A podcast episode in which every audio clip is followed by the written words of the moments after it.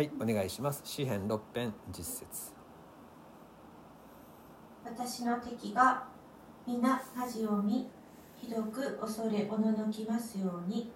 彼らが退き恥を見ますように瞬く間に。はいありがとうございます、えーダビデのこの訴えの詩ね六編が今日で締めくくりですけれども、まあ、彼は神様に対してまあ罪を犯し神様との関わりが見えなくなってしまうその弱い思いの時にさらに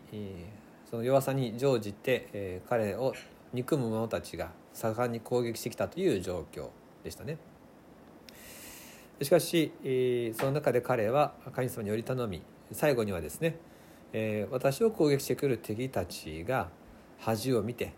退くっていうことをそのようなことをですね、えー祈ってるわけですがこれ、えー今日の言葉なんですが「おののきますように」とか「見ますように」っていうまあこの求める文章ですね。として、えー読めるんですけど実はこれあの未来形で訳して全く構わない、えー言葉です。未完了形なんですけどもですから英語の聖書とかでは「えー恥を見おののきます」っていうねそうなりますっていうふうに訳してますで別に訳しますようにって訳してもいいんですけれどもただ「えおののきますように恥を見ますように」っていうふうな訳だと解釈に幅が生まれてしまってそうなったらいいなというようなふうにですね、えもう読み取れるわけでしょう。しかし、えそうじゃなくて、えーもうそうなりますってダビデは今はそうじゃないけど必ずそうなるっていうことを知った上で祈ってるっていうことはですねそういうふうに捉えなくちゃいけません。なぜならば8節や9節を見るとすでにもうダビデは祈りが聞かれたっていう手応えを感じてるんですよね。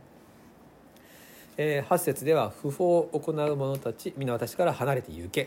「主が私の泣く声を聞かれたからだ」と「主は私の切なる願いを聞き主は私の祈りを受け入れられる」っていうふうにねもう言い切ってますね。これを受けてのお10節なので、これはそうなるかなるかわからないけれどもなったらいいなという願望でなくて必ずそうなるとっていうことを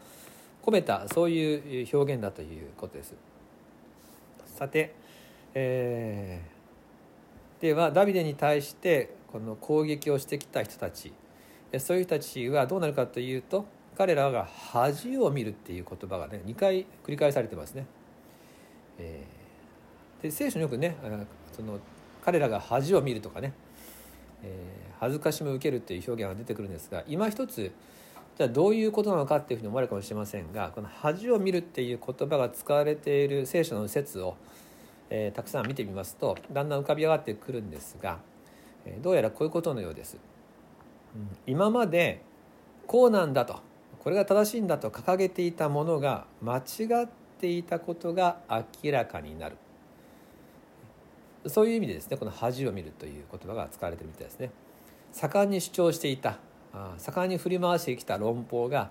実は違ったということが明らかになってしまう。恥ずかしいですねこれって、えーけれども誰かからですねこの恥恥ずかしを受けるというよりは、まあ、自滅していくって感じです。ああんだけ言ってたのに違ったじゃないかってことになってしまうと。ですからあのより恥ずかしいですよね。こっちはまだあの自分はこれで正しいんだと思ってるけど周りがいろいろ言ってくるじゃなくてもう自分も認めざるを得なくなってしまうと。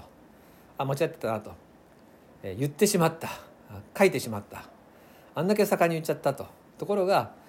明らかに間違ってたことがもう自他ともに認めざるを得ないようなそういう結末になっていくそういう意味でのどうやら恥を見るのようです。ですからあこのダビデに対して、えー盛んに攻撃し嘲笑っていた人たちがあ自分たちが間違ってたんだということそれを認めざるを得ない状況になっていきますよっていうことですね。ダビデが報復するわけじゃないんですね。ダビデが悪口言うわけじゃないんですよ。彼らが自分たちで言った言葉でそれが返ってきて、えーあ自分が間違ってたなと認めざるを得ないというそういうまあなんていうか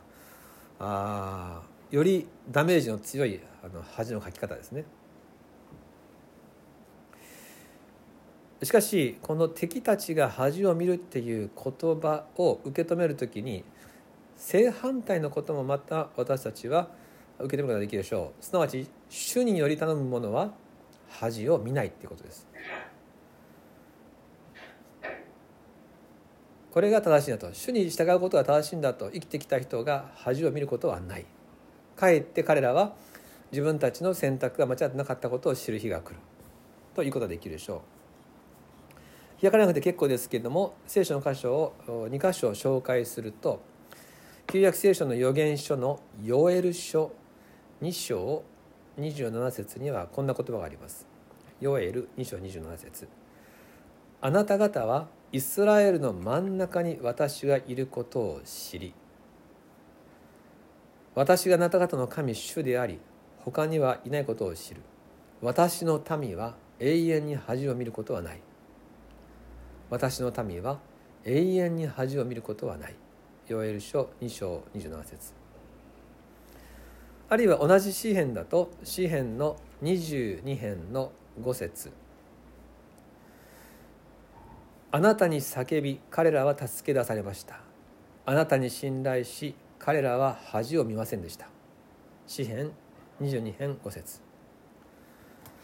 こういう言葉はたくさんあるんですね。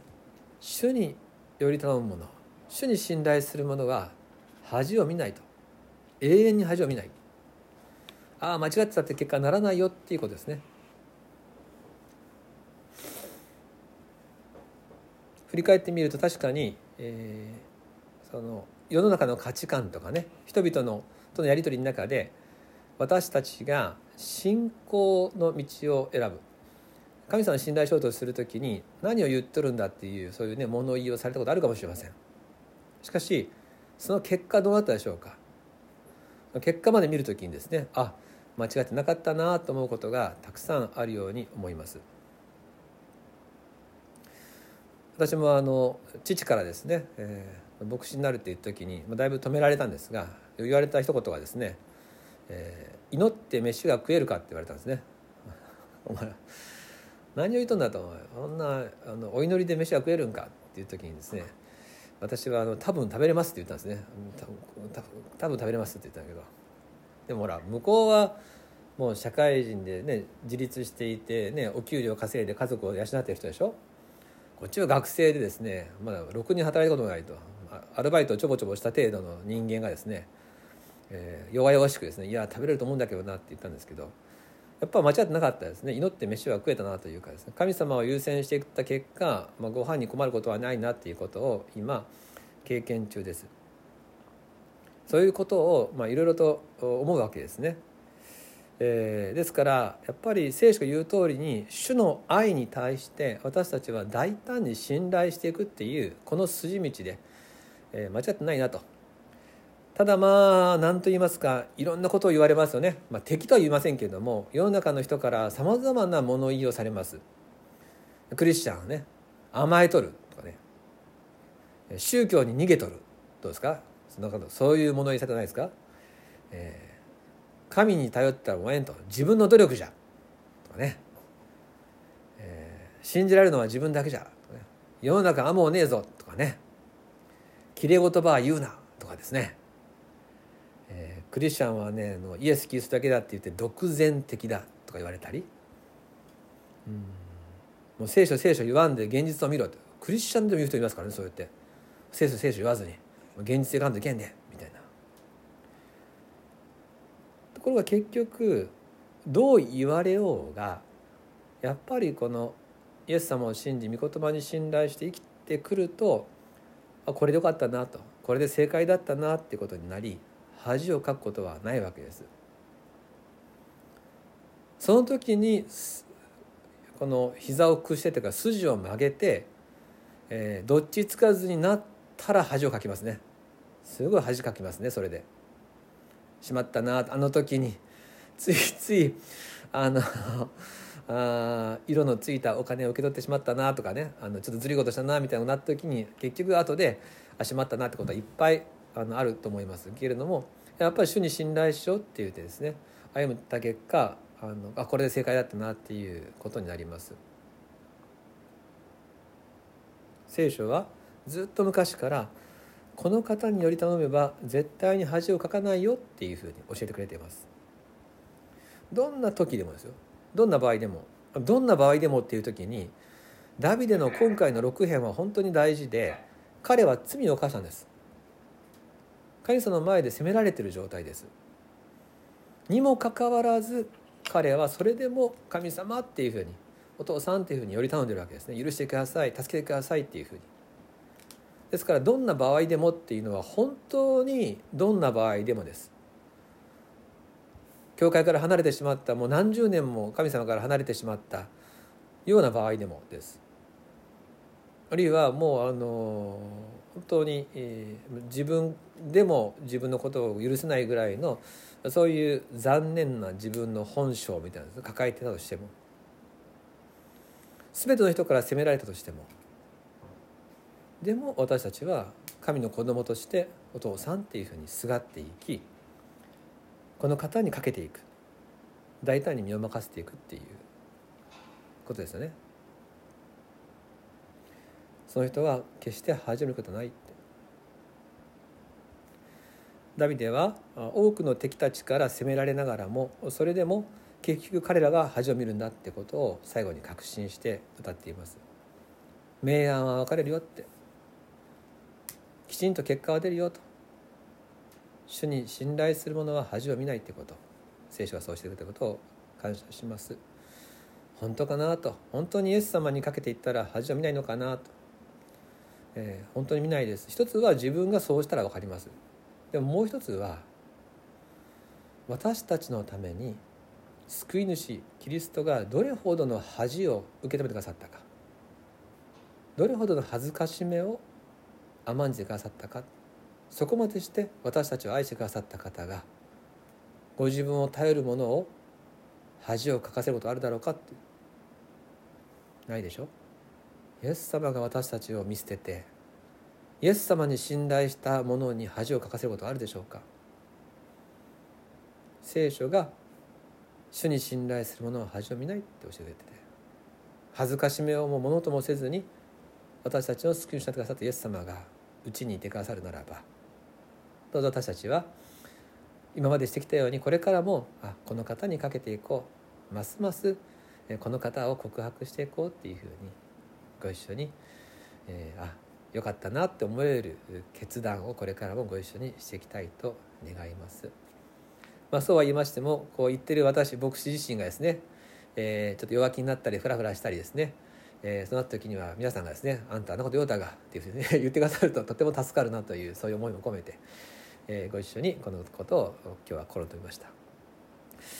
えー、10節最後にもう一緒に読んで終わりにしましょうか。3はい。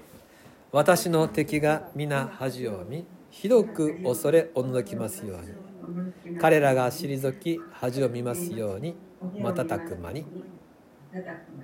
お祈りします。天のお父様確かに、え、あなたが手を引いてくれる手を一番にしてお従いする時に恥を見ることはございませんでした。一時はあ何かこう世の中の語りかけとか人々の物差しの方があ説得力があるように思える時もあるんですけどでもやっぱり御霊がこっちだという時にどうぞ主よ、えー、あなた